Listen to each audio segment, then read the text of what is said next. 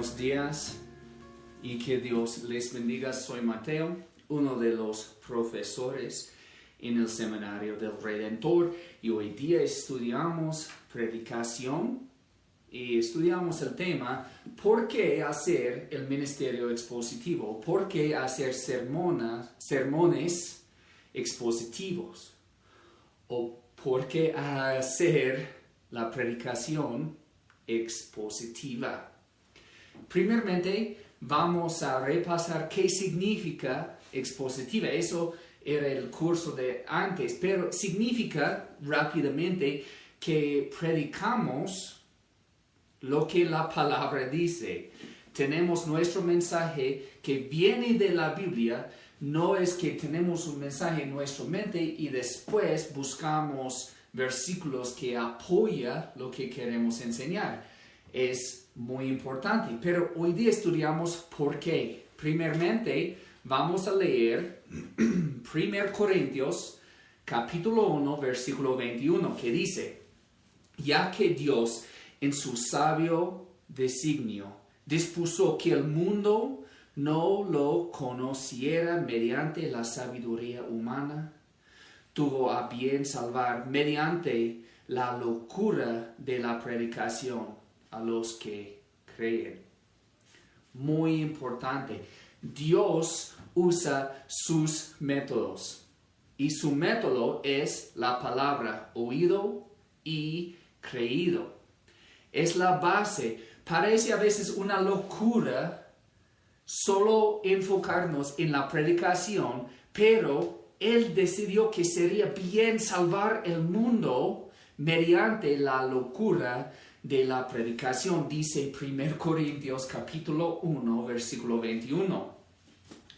Y si había tomado un curso conmigo, tal vez ya había escuchado algo similar de lo que yo voy a enseñarte hoy acerca de la palabra, pero siempre quiero repasar y enfocar en eso porque es tan importante.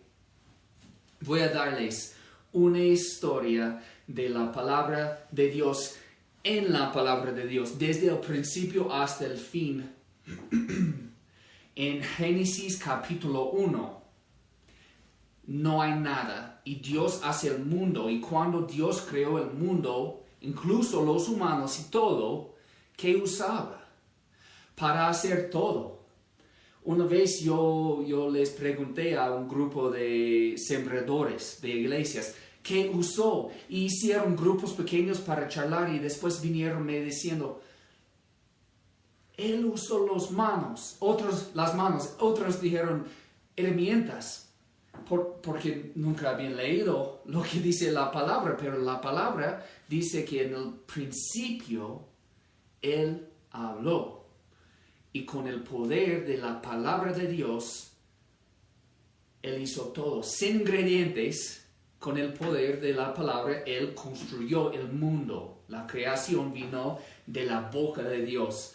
Metafóricamente, Él no tiene boca, no es como nosotros, pero Él habló en Génesis capítulo 12, un capítulo tan importante en la historia de la iglesia, en la historia redentiva, encontramos un hombre, se llama Abraham, y Dios le llamó a ser una nación para Dios. Y Dios creaba el pueblo de Israel, de, de Dios, los judíos, ¿cómo? con la palabra de promesa que Él le dio a Abraham. Con la promesa Él hizo la comunidad. En Éxodo 20, también tan importante, eh, Dios está dando la ley.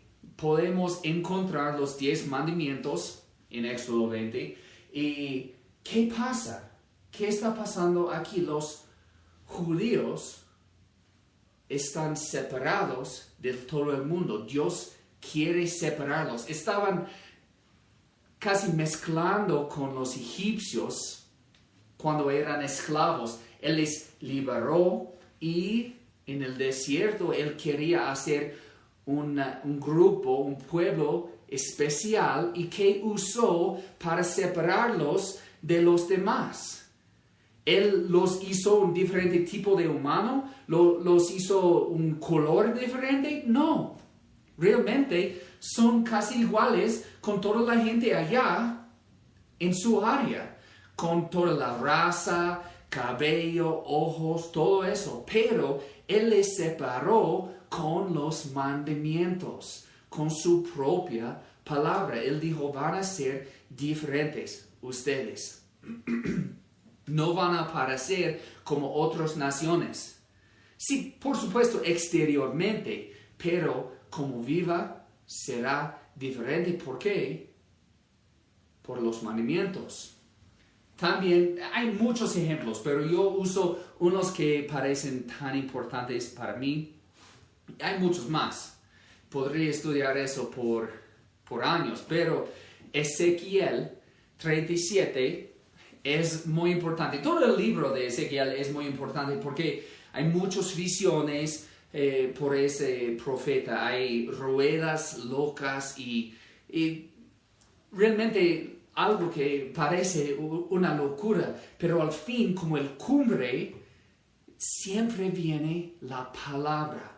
Y en capítulo 37 es muy importante, tan, tan descriptivo, algo que nos muestra mucho. Entonces voy a leer Ezequiel 37, desde versículo 1 al versículo 10. Leemos. La mano del Señor vino sobre mí y su espíritu me llevó y me colocó en medio de un valle que estaba lleno de huesos. Me hizo pasearme entre ellos y pude observar que había muchísimos huesos con el valle, en el valle, huesos que estaban completamente secos. Y me dijo, Hijo de hombre, ¿podrán revivir estos huesos? Y yo le contesté, Señor omnipotente, tú lo sabes. Entonces me dijo, profetiza sobre estos huesos y diles, huesos secos, escuchen la palabra del Señor. Así dice el Señor omnipotente a estos huesos. Yo les daré aliento de vida y ustedes volverán a vivir. Les pondré tendones haré que les salga carne y los cubriré de piel. Les daré aliento de vida y así revivirán, entonces sabrán que yo soy el Señor. Tal y como, versículo 7, el Señor me lo había mandado, profeticé. Y mientras profetizaba se escuchó un ruido que sucedió la tierra que sacudió la tierra y los huesos comenzaron a unirse entre sí y me fijé y vi que en ellos aparecían tendones y les salía carne y se recubrían de piel, pero no tenían vida. Entonces el Señor me dijo, profetiza, hijo de hombre, profetiza. Eso es Profetizar es predicar la verdad, la palabra de Dios. Como él dijo, escuchen la palabra de Dios en versículo 4. Y ahora dice, profetiza, hijo de hombre, conjura al aliento de vida y dile, esto ordena el Señor omnipotente. Vende los cuatro vientos y dales vida a estos huesos muertos para que revivan. Yo profeticé, dice Ezequiel, tal como el Señor me lo había ordenado, y el aliento de vida entró en ellos. Entonces los huesos revivieron y se pusieron de pie. Era un ejército numeroso. Lo que pasó aquí es una imagen de lo que hacemos cada vez que predicamos. El mensaje, la palabra de Dios, tiene poder hacer vida, tiene el poder dar vida a los huesos secos. Son secos, ¿por qué? Porque murieron hace mucho tiempo. Mucho tiempo. No es como alguien que está por morir y necesitan ayuda Eso no es lo que hacemos. Cuando predicamos, damos vida a huesos secos y hay huesos secos alrededor de nosotros, en el barrio, en nuestra familia, tal vez ustedes mismos. Muchos quieren predicar pero no conocen al Señor y ustedes también necesitan la palabra de Dios para darle vida, el aliento de vida y el poder está en la palabra de Dios. Y no solo les dio vida, Él hizo un ejército numeroso. Eso es lo que hacemos con la predicación. Pero mm, hay más de la, de la historia. Eso solo es del Antiguo Testamento, pero seguimos en el principio del Nuevo Testamento, en el Evangelio de Juan, capítulo 1. Ustedes probablemente conocen lo que pasa dice que la palabra del Señor vino, pero en, en el español usa verbo. En inglés usamos palabra, en griego se llama logos, donde viene lógica y todo eso, pero es, es algo dicho, el verbo. Capítulo 1 de Juan, versículo 1 dice, en el principio ya existía el verbo y el verbo estaba con Dios y el verbo era Dios. Él estaba con Dios en el principio. Por medio de él todas las cosas fueron creadas. Sin él nada de lo creado llegó a existir. En él estaba la vida. Y la vida era la luz de la humanidad. Y de hecho vemos que el verbo es el poder de crear, pero dice también en él estaba la vida, lo que todos nosotros buscamos siempre. También la luz que brilla, que guía. Entonces, si queremos hacer, si queremos dar vida, si queremos guiar, necesitamos la palabra de Dios y dice Juan 1.14, el verbo se hizo hombre. El verbo que en el principio existía, el verbo que estaba con Dios y el mismo rato era Dios, todo en versículo 1 de Juan 1, el verbo que es Dios se hizo hombre y habitó entre nosotros y hemos contemplado su gloria, la gloria que corresponde al Hijo unigénito del Padre, lleno de gracia y de verdad. Eso obviamente nos muestra la Trinidad. Y siempre necesitamos recordar eso porque la gente está peleando contra esto. Eh, no solo los testigos, muchos pentecostales no creen lo que dice la palabra aquí, y al perder quién es Jesús, ellos también pierden el poder que viene de la palabra porque están predicando el opuesto de lo que dice. El verbo es Jesús, el verbo es Dios y al perder eso va a perder el poder del verbo. Pero seguimos con la historia de la palabra. Y si quieren estudiar en una manera más corta esa palabra, hay un capítulo acerca de predicación expositiva en el libro Nueve Marcas de una Iglesia Saludable que tiene una historia tan similar de lo mío, eh, pero más corto para recordar luego. Es un libro lindo que puede leer. Pero siguiendo con la historia, Juan 11, hay un hombre, se llama Lázaro. ¿Y qué pasó con él? Él murió. Y antes de llegar Jesús, unos días habían pasado. Entonces dijeron, no abra el sepulcro donde está porque será una, una pesta. Entonces él murió con mucho tiempo, estaba deshaciéndose. Pero en Juan 11, versículo 43, vemos algo. Jesús gritó con todas sus fuerzas, Lázaro, sal fuera. Y versículo 44 de Juan 11 dice, el muerto salió. Cuando uno puede decir a un cuerpo muerto, venga aquí y el cuerpo obedece, Uno tiene poder en su voz, en su palabra. Obviamente la palabra de Dios tiene poder. Es como Ezequiel, necesitamos predicar la verdad y van a obedecer cuando decimos, venga al Señor. Los huesos secos no pueden, pero la palabra tiene poder. Venga al Señor. Y vienen. Y eso pasa también con la naturaleza, el poder de la palabra de Dios. Puede ver en la tormenta que se calmó cuando Jesús lo mandó. Y todos los discípulos dicen, ¿qué, qué está pasando?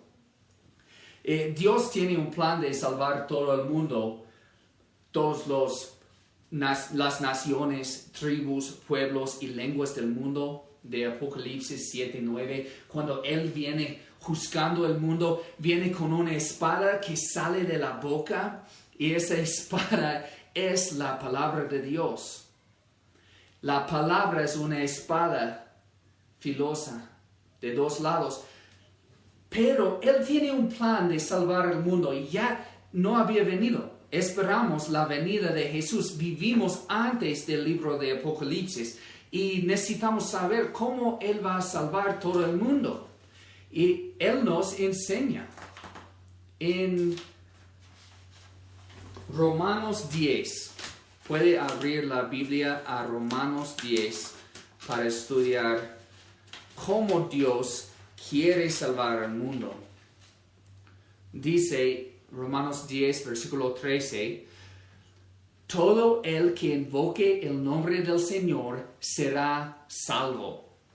Ahora bien, ¿cómo invocarán a aquel en quien no han creído? ¿Y cómo creerán en aquel que quien no han oído? Necesitan invocar el nombre del Señor, pero necesitan creer antes de poder invocar y necesitan oír antes de poder creer. ¿Y cómo oirán si no hay quien les predique? Ahora venimos nosotros.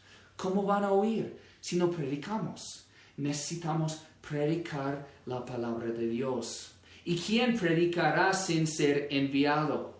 Así está escrito, qué hermoso es recibir al mensajero que trae buenas nuevas. Sin embargo, no todos los israelitas aceptaron las buenas nuevas. Isaías dice, Señor, ¿quién ha creído a nuestro mensaje? Así que la fe viene como resultado de oír al mensaje. El mensaje que se oye es la palabra de Cristo. Por eso hacemos el ministerio expositivo. Venimos con la palabra de Cristo podemos dar salvación con la palabra de Dios. ¿Qué más tiene ese tipo de poder? ¿Cuál otro tipo de sermón queremos predicar? ¿Quién tiene autoridad como Jesús tiene? ¿Psicólogos, filósofos, profesionales? No. Solo Dios. Solo Dios.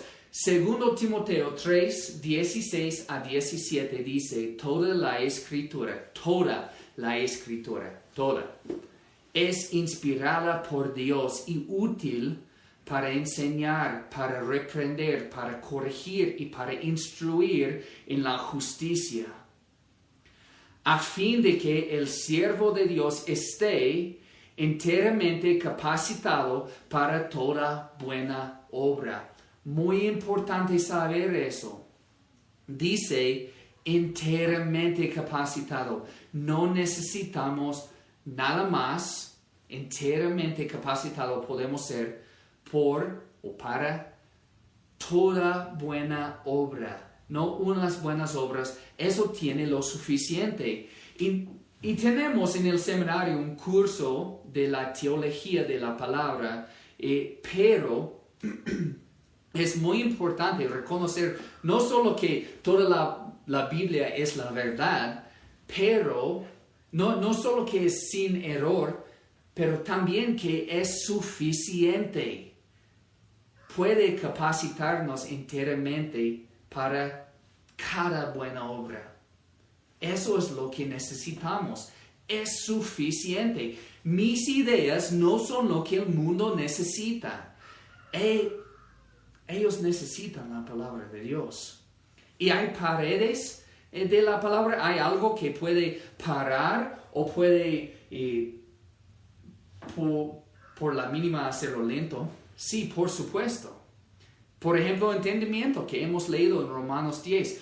¿Cómo pueden creer si no pueden oír?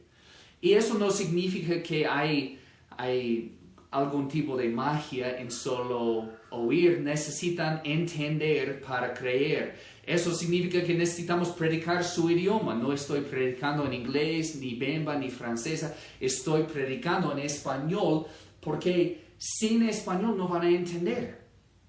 Pero hay también paredes espirituales. 1 Corintios 2.14 dice, el que no tiene el espíritu no acepta lo que procede del Espíritu de Dios, pues para él es locura. No puede entenderlo, porque hay que discernirlo espiritualmente. De hecho, el, el poder está en la palabra, pero la palabra no funciona si el Espíritu de Dios no está trabajando. Entonces, siempre, si queremos ese poder, necesitamos orar al Señor porque Él necesita transformar los corazones para que crean. Bueno, seguimos hermanos el siguiente vez hablando de cómo hacer un sermón expositivo, eh, lo básico de hacer un sermón expositivo, pero tenemos unas preguntas de aplicación, tal vez tendrán más en el curso donde están estudiando, pero aquí hay unos. ¿Dónde buscan poder para el sermón los predicadores comunes? ¿Dónde están buscando? Porque realmente buscamos en muchas áreas eh, cómo, cómo puedo influir la gente, cómo puedo traer la gente, cómo puedo cambiar su vida. ¿Dónde buscan ellos? Y quiero que den ejemplos de, su vida, eh, de, de, poderes fuera de la palabra que usamos eh, para predicar porque debemos usar la palabra, pero somos humanos y tenemos pecados. Otra pregunta, ¿qué nos falta cuando no oramos? ¿Qué perdimos cuando no venimos predicando eh, apoyado con la oración de toda la iglesia, del pastor mismo, de todos? El siguiente, ¿por qué 1 Corintios dice la locura de la predicación? ¿Por qué parece como una locura? Eso es algo que pueden conversar. Y finalmente, algo muy profundo. ¿Dios suele salvar sin la palabra o Dios salva sin su palabra? ¿Hay poder fuera de la palabra? ¿Dios puede salvar sin la palabra? Deben conversar y discutir entre ustedes mismos. Gracias por todo y espero que estén benditos en el Señor. Jesucristo.